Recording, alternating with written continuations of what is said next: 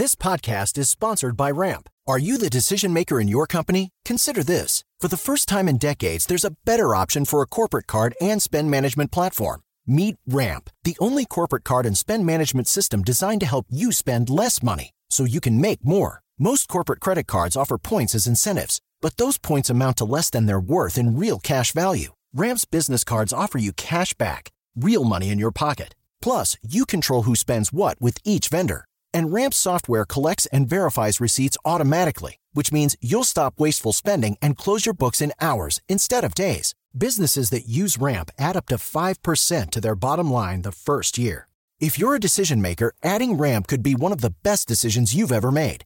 And now get $250 when you join Ramp for free. Just go to ramp.com slash easy. Ramp.com slash easy. R-A-M-P.com slash easy. Cards issued by Sutton Bank and Celtic Bank members of DIC terms and conditions apply.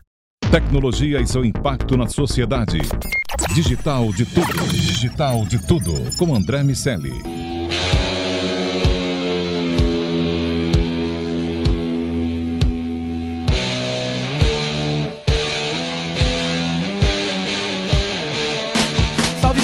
Habitantes da sociedade digital, sejam muito bem-vindos. Eu sou André Miscelli e esse é o Digital de Tudo, seu podcast sobre o impacto da tecnologia em toda a sociedade. Hoje a gente inaugura um novo DDT, o DDT MIT Sloan Review Brasil. O negócio é o seguinte: a, a MIT Sloan eh, Review Brasil é a, a- a- a versão brasileira da MIT Sloan Management Review, que é a principal revista de conteúdo para gestores cujo assunto é tecnologia. A principal revista do mundo, uma queridinha de coração. Fiquei muito feliz quando soube que eles viriam para o Brasil. E agora a gente vai ter um DDT para falar de cada edição. Viraram parceiros queridos e toda vez que lançar, são quatro edições por ano, toda vez que a revista for lançada, a gente vai fazer um bate-papo sobre ela por aqui. Para falar sobre esse assunto, eu tô com o meu amigo Carlos Aros. Opa, tudo bem? É isso, e com Pedro Nascimento, que é CEO da Cura, a editora que trouxe a MIT Sloan Review para o Brasil. Pedro, seja muito bem-vindo ao Digital de Tudo. André, é um super prazer estar aqui com vocês e obrigado pelo convite. Muito bom. Bom, vamos começar essa história. Por que trazer a MIT Sloan Review para o Brasil? Por que tem uma versão brasileira dessa história? Excelente pergunta, André. A gente, quando começou a, a empreender essa nova publicação, a gente percebeu que existia um, um vácuo no mercado de conteúdo brasileiro é, relacionado principalmente a como, como os líderes conseguem tomar decisões mais estratégicas. A gente percebe que tem publicações super relevantes no Brasil falando sim de gestão, falando de negócios, falando de economia e por aí vai. Mas a gente percebeu que o principal tema que hoje os grandes gestores, os grandes líderes se preocupam, que é de fato a disrupção digital, o impacto dos modelos de negócios digitais nos- nas suas indústrias e por aí vai, é, ainda não era muito bem atendido. Pelo menos não com uma publicação, é, talvez com o porte ou com a autoridade que uma escola como o MIT traz. Então, a nossa maior vontade ao trazer uma publicação dessa para o Brasil é ajudar os líderes brasileiros a de fato se tornarem mais inovadores, a tomarem as decisões mais ousadas e a se prepararem para ter seus negócios mais competitivos. Faz, faz- faz muito sentido. Total diga. sentido. Não, eu tava pensando. Aliás, a revista primeiro tá belíssima. Obrigado. Parabéns. É um trabalho é, refinadíssimo. E vocês fazem uma mescla, claro, trazendo todo o peso das referências que já escrevem para a publicação é, original, a mãe, vamos dizer assim, e fazem uma mescla interessante para conversar com esse executivo, com esse profissional brasileiro, entendendo que são culturas diferentes, que são ecossistemas diferentes. É, como que é a, a a curadoria para você encontrar o refinamento necessário para que essas duas linguagens se conectem e você tenha um- um- uma entrega legal para essa audiência, que é uma audiência nova, embora também seja leitora da, da, da edição é, dos Estados Unidos. Muito bom. A gente decidiu por adotar uma estratégia que mescla algumas coisas, né? Na verdade, isso, algumas, algumas restrições são até definidas em contrato. Tá. A gente pode produzir 30% do conteúdo local e a gente assina de fato com o MIT. Então, é uma relação de profunda confiança e, e de profunda, acho que, responsabilidade Sem com dúvida. o nível que a gente tem que atender. Toda vez que a gente produz uma edição, apesar de ter sido a primeira, o processo mais ou menos se dá pelo seguinte: 70% do conteúdo é sempre parte da edição atual, então é inclusive é interessante citar a capa dessa edição, é a mesma capa da edição americana, então a gente sempre está lançando a edição brasileira logo após a americana, o que é um grande desafio, Claro. porque a gente não quer ter esse gap de tempo Ele- entre ele- a- eles dão um, um aviso do tipo, Um essa é a pauta pra spoilerzinho. vocês poderem correr atrás aqui ou não? Eles É vão no- lançando no aos susto. poucos. Eles vão lançando aos poucos e com o pouco que a gente tem, a gente tem que ir se preparando, né? A gente recebe de fato a edição inteira em inglês, pouco antes da publicação, mas como a gente já sabe qual é o tema da próxima, por aí vai, a gente já vai produzindo conteúdo brasileiro, fazendo curadoria e por aí vai. Mas, mas é um desafio lançar um pouco depois, é, é, é bem desafiador. Mas como é que funciona? A gente sempre pega, obviamente, bastante conteúdo da edição atual. A gente faz uma cura- curadoria de conteúdos anteriores que a gente julga relevantes, e aí entra muito essa questão que você mesmo trouxe sobre o perfil do nosso leitor. É, por exemplo, se tiver uma, uma matéria que talvez seja muito sobre futuro da inteligência artificial, talvez para o mercado brasileiro a gente tenha uma maturidade diferente disso. Então, às vezes, faz sentido pegar uma matéria de dois anos atrás, onde falava ah, que, que é o guia prático do executivo para entender de inteligência artificial.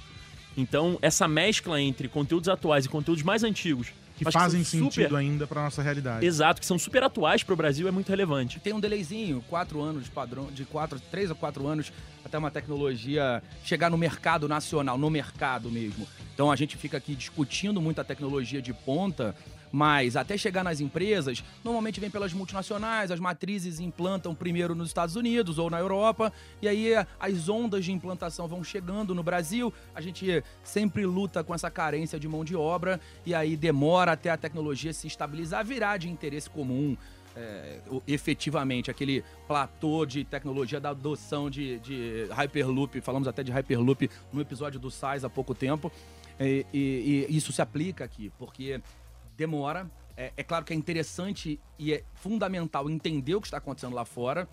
E por isso que eu acho que uma leitura nem exclui a outra mesmo. São leituras complementares, com assuntos complementares para realidades distintas. Então, a gente precisa entender o que está acontecendo nos Estados Unidos e na Europa, porque certamente essa onda vai chegar no Brasil. Mas vocês, de forma bastante pragmática e inteligente, precisam preparar o executivo para o dia seguinte. Não só para entender o que vai rolar, mas para entender o que vai acontecer amanhã na empresa. E aí, é, eu, me, eu, eu me pego pensando que sim, é importante que ele leia, mas é importante também que ele viva as experiências. O que vocês têm programado, se é que há alguma coisa programada, para tratar o conteúdo nacional em forma de evento, fórum, conversa? Como, é que, como essas coisas vão acontecer aqui no Brasil?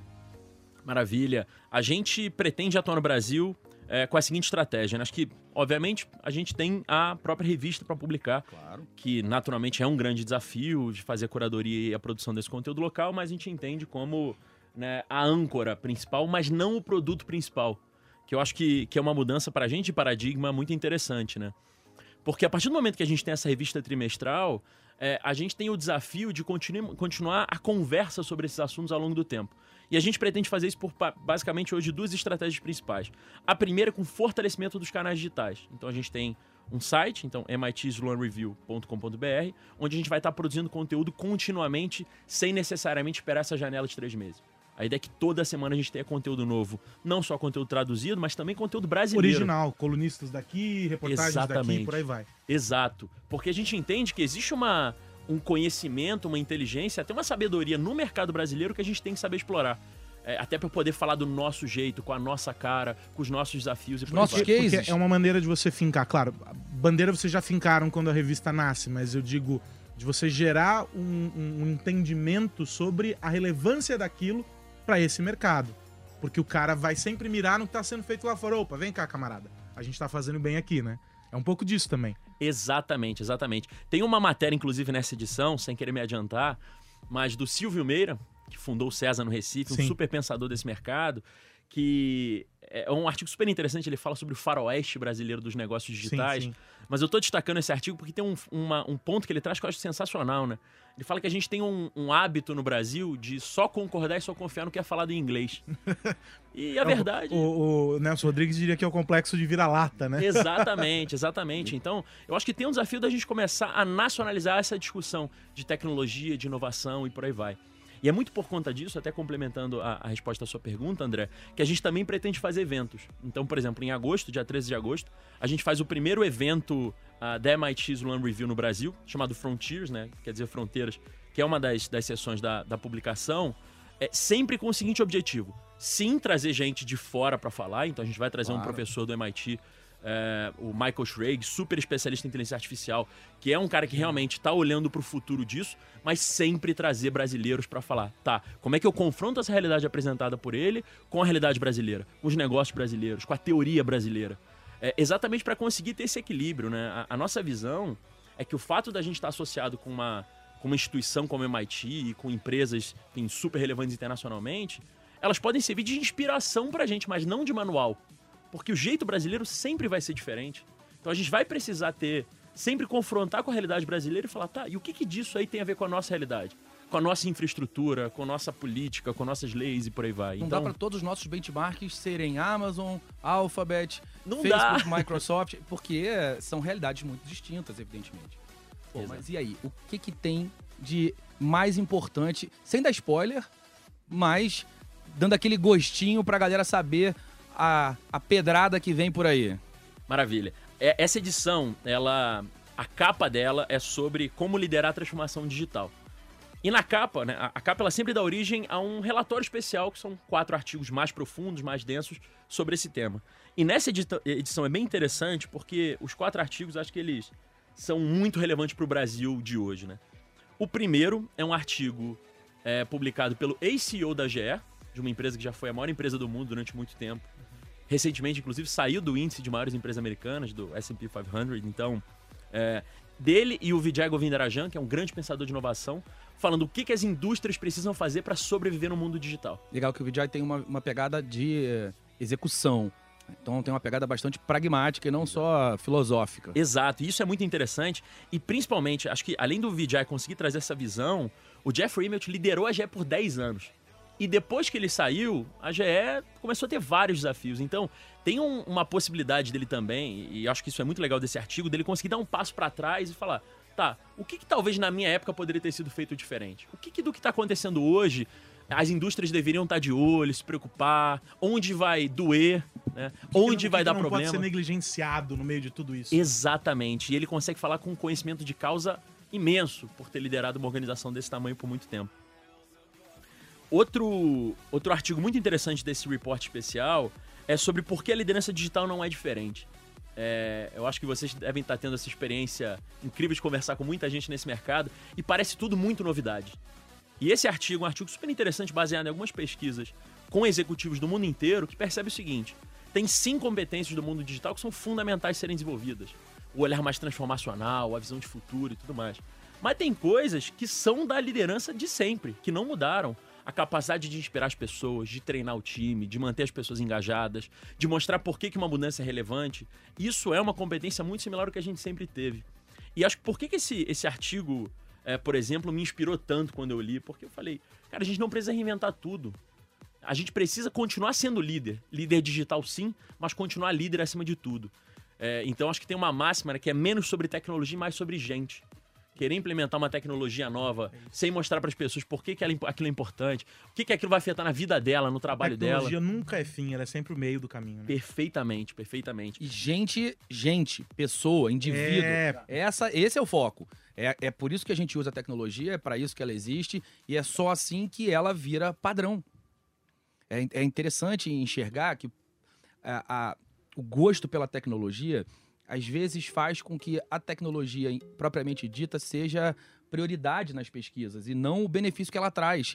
E, e, e, é fácil falar isso quando você é técnico. Às vezes a gente realmente. Eu, eu sou um técnico de formação, é, às vezes a gente se encanta pelo problema e não pela solução, Sim. né? Pela solução que a gente tem que fazer. A gente se encanta mais pelo, por desenvolver, se encanta mais pela, pela, pela complexidade, melhor do que pelo problema, porque se encantar pelo problema, inevitavelmente te, busca, te faz buscar uma solução. Mas a gente, se, a gente se encanta pela complexidade dessa solução. A galera técnica gosta muito de coisa difícil e não necessariamente essas são aquelas que resolvem a vida das pessoas.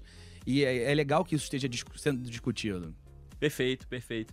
É, eu eu, até por ter algum hábito de programar, eu costumo dizer que poucas coisas dão mais prazer para um programador que vê um código elegante. Mas não necessariamente um código elegante é um código útil. né? Exatamente, exatamente. É colocar a experiência do usuário à frente, né? É. Exatamente. Mas até aproveitando que você trouxe o fato de ser um técnico, o terceiro artigo desse report ele é interessante pelo seguinte: o nome é Um Conselho com Inteligência Digital. É é um estudo de um dos centros de pesquisa mais avançados do MIT, é, o Center for Information Systems Research. Da E Jean eles- Ross, que eu sempre gosto de pontuar aqui, deixa eu abrir um parêntese. Jean Ross é a minha musa inspiradora. Eu adoro o trabalho dela. Foi minha, minha meu ma- material para meu para meu trabalho de mestrado. Foi minha professora no MIT e, e eu, enfim, eu acho ela simplesmente genial. Uma mulher genial. Que privilégio, hein? É. Que privilégio. Nesse artigo, é, eles fazem uma análise dos conselhos de empresas, tentando entender se esse entendimento do mundo digital, de negócios digitais, de novos modelos de negócio, de tecnologia, fazem alguma diferença na performance das empresas. E a conclusão deles é muito interessante. Eles percebem que empresas que têm pelo menos três pessoas com capacidades digitais, com conhecimentos digitais, no seu conselho, tendem a ter uma performance brutalmente superior às demais. É, Que uma legal, pessoa que faz legal. diferença, duas faz diferença, mas três faz uma diferença Nesse caso, brutal. três não é demais. Três não é demais. É o ideal. É, É o ideal. Legal, legal. E, e isso é interessante porque é, eles costumam dizer, inclusive, que isso traz uma tendência que é tornar os conselhos mais jovens. Porque, no geral, as competências digitais não estão mais nas pessoas com 30, 40, 50 anos de indústria. Então, às vezes, no cara que Ufa. fundou uma Eu, startup. eu achei que você ia falar de idade. Eu falei, pô, Ele será que- prendeu a É, respiração eu prendi, agora. prendi, prendi. Mas, mas vamos, segue o jogo. Agora, agora Tá eu mais tô, calmo? tô mais tranquilo. Então, quer beber uma água, aquela, alguma coisa? Não? aquela carga de adrenalina. Quando ele falou 40, eu falei, opa, sou eu. 40 sou eu. Va- Vamos lá. É, e e para fechar esse, esse report especial da nossa da capa dessa MIT Sloan, é de fato o artigo que eu comentei do Silvio Meira, chamado A Transformação do Faroeste Tropical, que traz uma visão muito interessante e, na minha opinião, muito realista é, da realidade brasileira, de quais são os principais desafios que a gente tem pela frente, é, do que, que vale a pena a gente estar se preocupando, do que, que não vale a pena a gente estar se preocupando, e talvez até das referências que a gente tem que ter daqui para frente. É, ele tem essa brincadeira que eu comentei, né, de sempre achar que tudo que é dito em inglês é melhor. Mas uma das coisas que ele comenta que eu acho fundamentais é a gente precisa olhar mais para a China, por exemplo. Não adianta ficar olhando para mercados como Estados Unidos, como Europa, que tem muito menos similaridade com o mercado brasileiro, como, por exemplo, o, o mercado chinês, né? E talvez a, a- nossa estratégia, é, como o Brasil, possa ser mais isso. É, outro exemplo muito interessante que ele dá, e aí esse eu faço questão de não dar spoiler porque tem que ler, para entender, ele, ele fala muito da experiência que ele está tendo apoiando na transformação digital do Magazine Luiza, que talvez seja um dos grandes casos brasileiros de transformação digital, por entender que transformação digital, especialmente no Brasil, não é sobre tecnologia. Não é no mundo inteiro, mas no Brasil não é sobre tecnologia, é sobre gente. É verdade. Sabe que, falando de Magazine Luiza, poucos, pouco tempo atrás aconteceu o SAIS Fórum aqui no Brasil e a Luiza Trajano abriu o fórum. E, e eu acho ela, outra mulher genial, evidentemente, é, ela falou muito sobre gente e isso faz parte de um projeto de pesquisa que até eu, eu, eu toco pessoalmente sobre a maturidade digital das empresas brasileiras. E aí a gente divide esse processo em quatro grandes pilares, é, que são cultura, estratégia, modelos e processos. Só que é, é engraçado que à medida que você vai evoluindo a pesquisa e os assuntos, você vai vendo que para qualquer um desses pilares, apesar de óbvio o que eu vou dizer agora, mas é, um- é interessante ver isso constatado, cultura acaba sendo um fator preponderante. Então, cultura está ligada diretamente a, a qualquer mudança que você faça na estratégia, que você faça nos modelos e, evidentemente, que você faça nos processos. Então, o processo de transformação digital, definitivamente, é um processo feito por gente para pessoas. Então é de gente para gente. E isso é muito legal. E a gente discutiu isso no fórum porque a gente falou sobre as origens da transformação, a gente viu o caso da Magazine Luiza e, e a galera do SaaS trouxe muita coisa de customer experience, porque no final das contas, como o Aros acabou de falar, no final das contas, tecnologia também vai ter que pensar lá na ponta. Então é gente em todos os lados, ainda bem. É, e essa é uma boa notícia. A gente só tem que aprender a, a lidar com todas to- com os papéis diferentes que as pessoas fazem em cada um desses E processos. formar as pessoas para esses papéis, né? Exatamente. Mas O gran- o- tão importante É, o, quanto gra- o grande desafio é o cara olha tudo isso aqui ele fala, tá, vou perder o emprego amanhã. É. Pra que que eu sirvo? Né? E o cara que tá chegando no mercado fala, uau, vou me jogar num penhasco agora, onde parar é o primeiro lugar que eu fico. Então, é, é- é mostrar para as pessoas a perspectiva que se tem, talvez não daqui a 20 anos, mas sei lá, os próximos 5, de repente, o que a gente consegue oferecer de luz ali é, para se chegar a algum lugar. Hoje o que se tem é um vazio constante, ninguém sabe para onde vai, o que, que vai sobrar, quem vai viver. É, é- é gente passando trator em cima de gente com medo da, da máquina, né, cara? E, e- e- e não quero soar um profeta do apocalipse, É. pelo contrário, eu acho que Aos 40, ele vão, já falou. Vão, vão existir muitas oportunidades, mas esses relatórios que ficam constantemente falando sobre número de vagas fechadas versus abertas e, e- e algumas vezes levam a falsa sensação de que vai ficar tudo bem mesmo que a gente não faça nada. Não é então assim. vai fechar um monte de vaga, vai abrir um monte de vaga, mas no final das contas, se a gente não fizer nada, a gente vai ter, ao invés de um, dois problemas, que é um monte de gente desempregada E de um vagas lado, abertas e do vagas outro. abertas do outro. E a galera precisa se preparar, ou para fazer essa transição, ou para subir os degrauzinhos da escada. Pra a galera precisa se preparar para matemática, para engenharia, para os pensamentos é, humanos por trás das áreas exatas. E, e- e essa preparação vai ser fundamental. E aí, mais uma vez, o MIT é uma referência fundamental porque é mens e manos. Então são os homens que pensam e os homens, as mãos que executam. E a gente precisa disso no nosso dia a dia. O pragmatismo, a, a criatividade, mas sim a capacidade analítica, a capacidade processual, os desenvolvedores. E, e- e esse merge precisa acontecer. Gente de humanas precisa ficar um pouquinho, ter um pouquinho de exatas no seu dia a dia e gente de exatas um pouquinho de humanas nas suas decisões.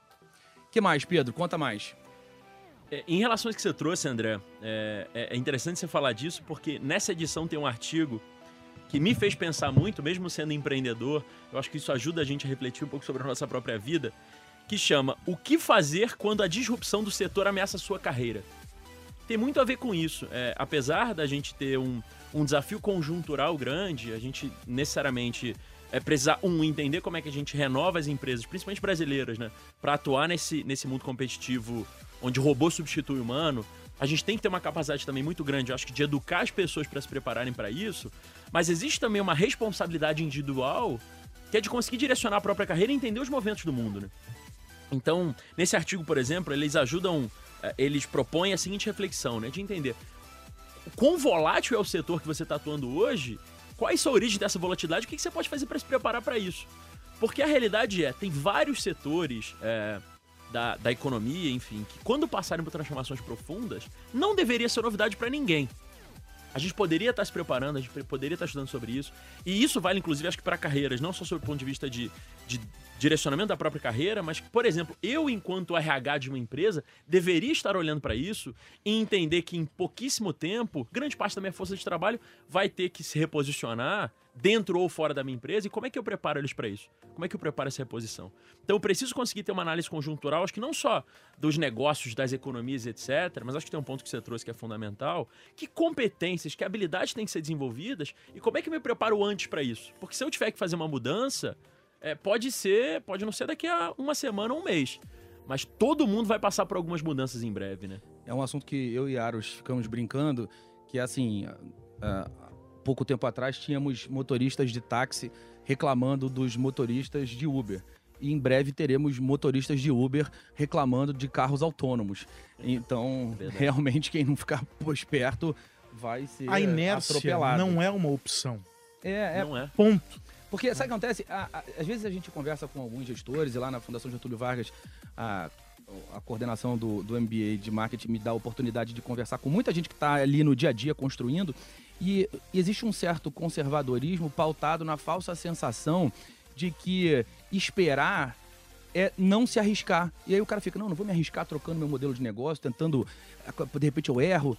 Mas, mas ficar parado é um, é um risco maior. ponto- e às vezes eu converso com o pessoal de startup, e aí você fala, pô, mas e aí? Né? Você tá. Não sei, tô testando. Aí você fica olhando pro cara, né? Tá, mas qual que é? Onde você vai se fincar ali a bandeira? Onde você vai se amarrar Claro. pra tentar ter tração e crescer? Não. A gente tá apostando em dois ou três modelos e agora a gente tá estudando e não sei o quê. Você fala, pô, o cara tá testando. Se der certo, Deus, se não der, vamos de novo. Né? As grandes empresas, óbvio, têm uma dificuldade enorme para Claro. fazer isso. Estávamos falando sobre isso, aliás, há, há pouco tempo. Mas só que elas precisam entender que esse espírito do tenta, erra, vai.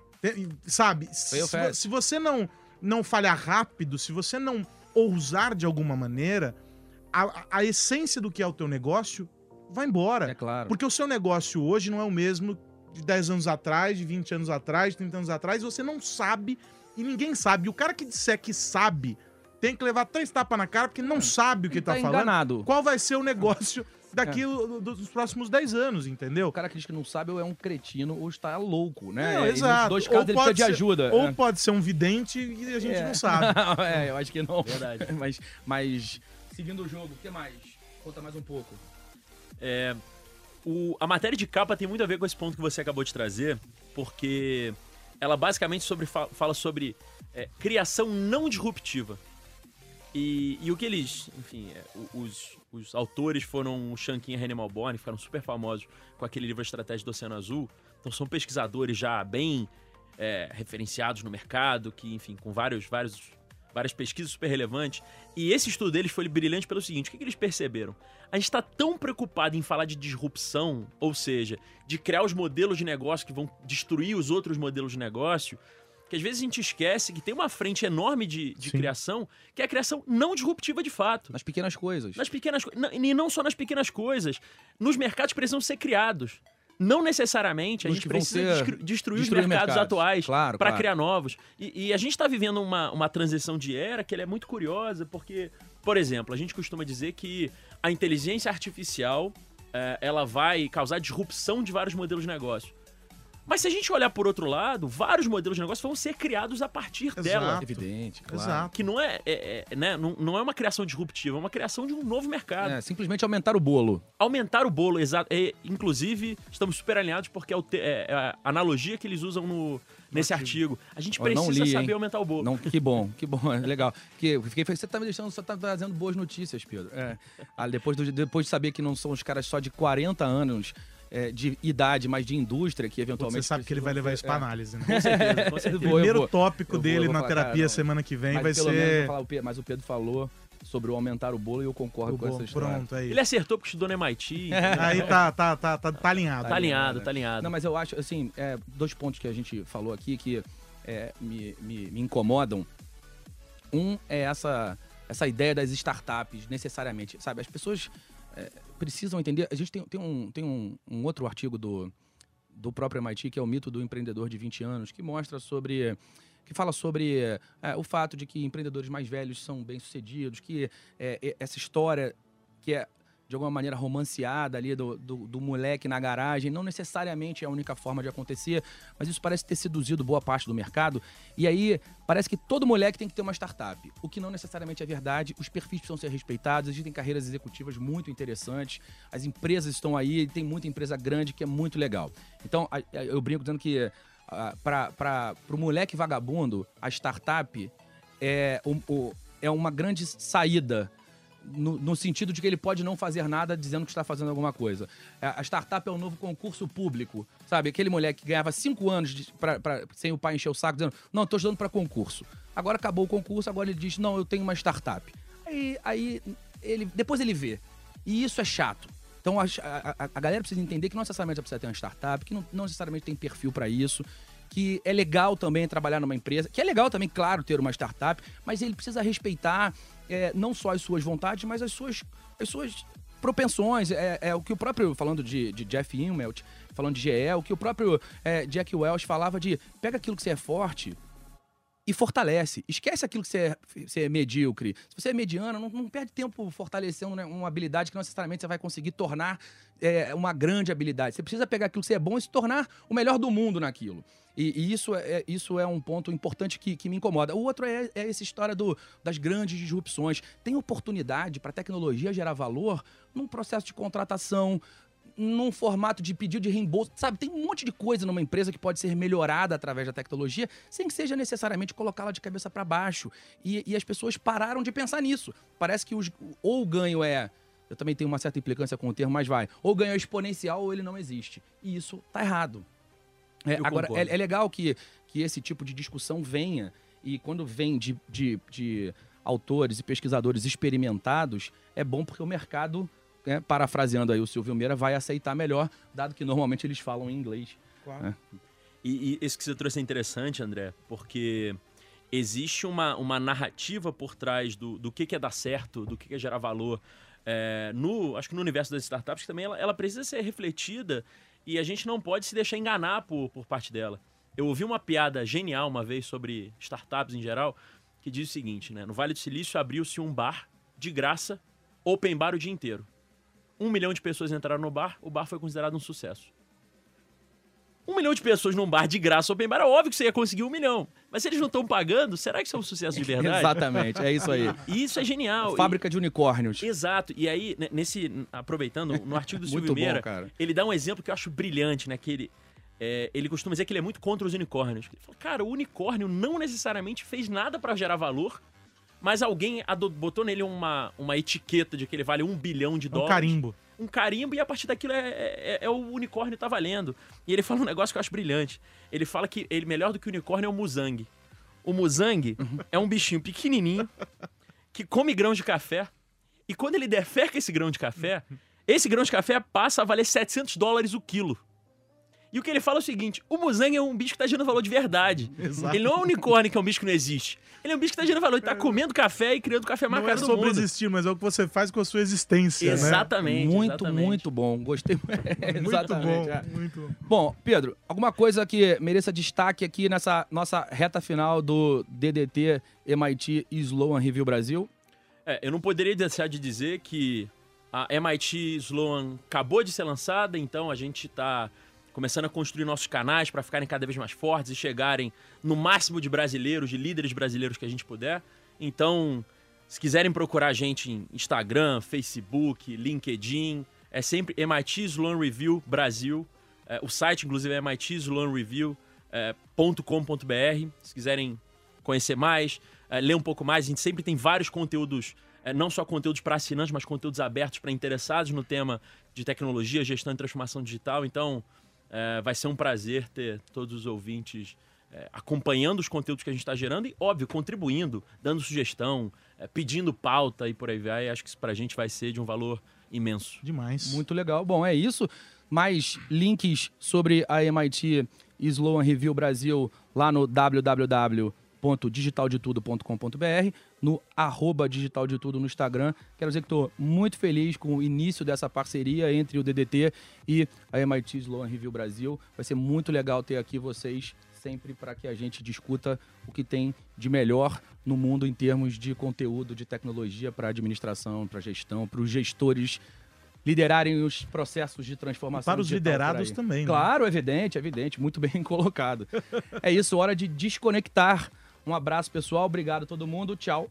Até a próxima. Até a próxima, um abraço. Tecnologia e seu impacto na sociedade. Digital de tudo. Digital de tudo. Com André Miscelli. Hello, it is Ryan, and we could all use an extra bright spot in our day, couldn't we? Just to make up for things like sitting in traffic, doing the dishes, counting your steps, you know, all the mundane stuff. That is why I'm such a big fan of Chumba Casino. Chumba Casino has all your favorite social casino style games that you can play for free anytime, anywhere with daily bonuses. That should brighten your day a little. Actually, a lot. So sign up now at chumbacasino.com. That's chumbacasino.com. No purchase necessary. Group. Void were prohibited by law. See terms and conditions. 18 plus.